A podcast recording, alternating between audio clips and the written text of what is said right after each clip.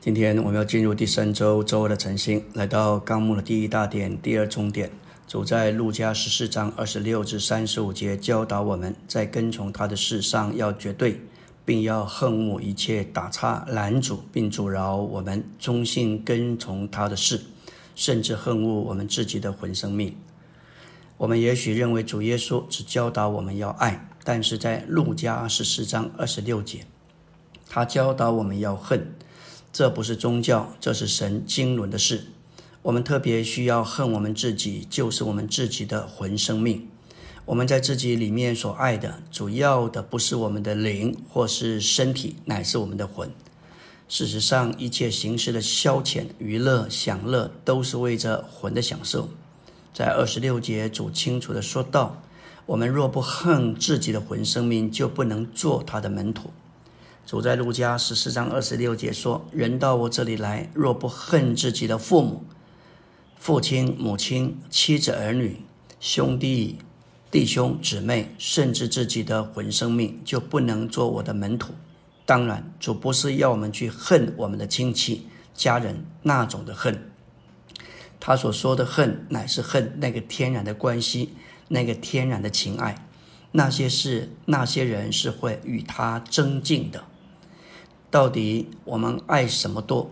主不会让任何东西进到我们和他之间，任何东西顶替了他，与他增进，我们就要恨。所以不是我们恨我们身外的那些人，实际上更是恨我们的魂，恨我们魂的欲望、魂的爱好，因为我们的那些的爱好是拦阻我们来爱主的。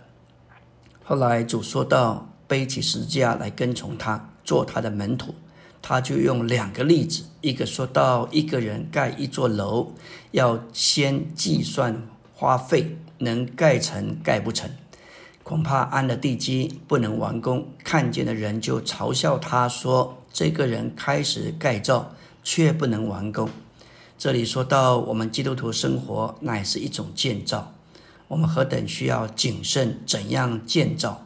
神的旨意是关乎建造的事。当我们说到我们的侍奉，我们在今世的工作，我们如何计算呢？花费是能够完成这个建造。不管基督徒的生活或我们团体的教会生活，最好计算花费这个代价，是要丧失我们的魂生命，使我们在来世能够得着魂生命。接下来，主又讲另外一个比喻，说到一个王去和别的王打仗，岂不先坐下酌量，他需要多少人力来打赢这一场征战？否则，他就要派人去求和平的条款。我们需要在这里想到，今天我们岂不是在属灵的征战之中吗？我们乃是主的精兵，是神的军队。我们要与他的仇敌征战，而不是与仇敌谈和解。我们这里，我们在这里实在是有一个托付，要毁坏神的仇敌。我们要完成他的工作。我们在这里要成为主得胜的勋父军队。有一天，我们要与主一同毁灭、击败敌基督。如果要完成这事，我们就必须舍弃一切所有的，否则就不能做主的门徒。在这里说到，信徒是地上的盐，他们的味道在于他们对属地的舍弃。信徒不愿舍弃今生的事物，就会失去味道，也就是失去他们在神国里的功用。我们知道，盐在性质上是一种杀菌、防腐，甚至保存的元素。所以，对于败坏的地，信徒是地上的盐，被神使用。用以消杀地上的腐败，他们的味道在于他们对属地事物的舍弃。他们舍去地上的事物越多，盐的味道就越强。我们若不愿意舍弃今生一切的事物，就会失去味道，意思就是失去了盐的功能。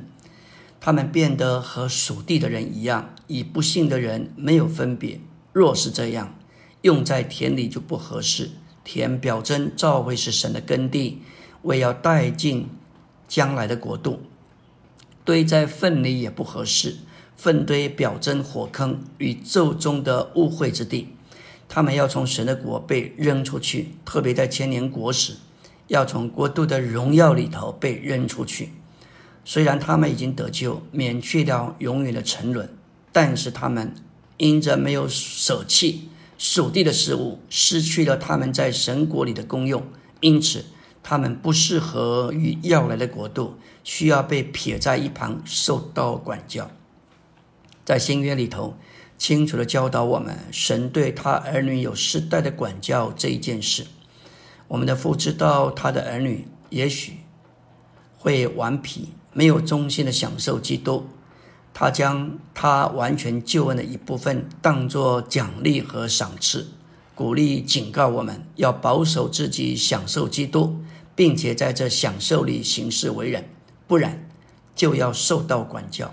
这不是说到我们会灭亡。我们既已经永远得救，就永不会灭亡。但是有些父的儿女，在来世需要受到管教。这里说失去味道的盐会如何处置、放置？田乃是说到神的耕地，就是教会，也就是教会要带进要来的国度。粪堆、表征、火湖，没有一个得救的人适合这样的地方。当主回来以后。我们是适合国度，还是适合在第三个地方，也就是管教的地方？那是荣耀之外之地，是黑暗之地，也是哀哭切齿的地方。这对我们都是一个严肃的警告。到底我们被放在哪里，就在于我们的性质，就是盐的味道。是否失味，还是蛮有味道？这要决定我们被放在何处。阿门。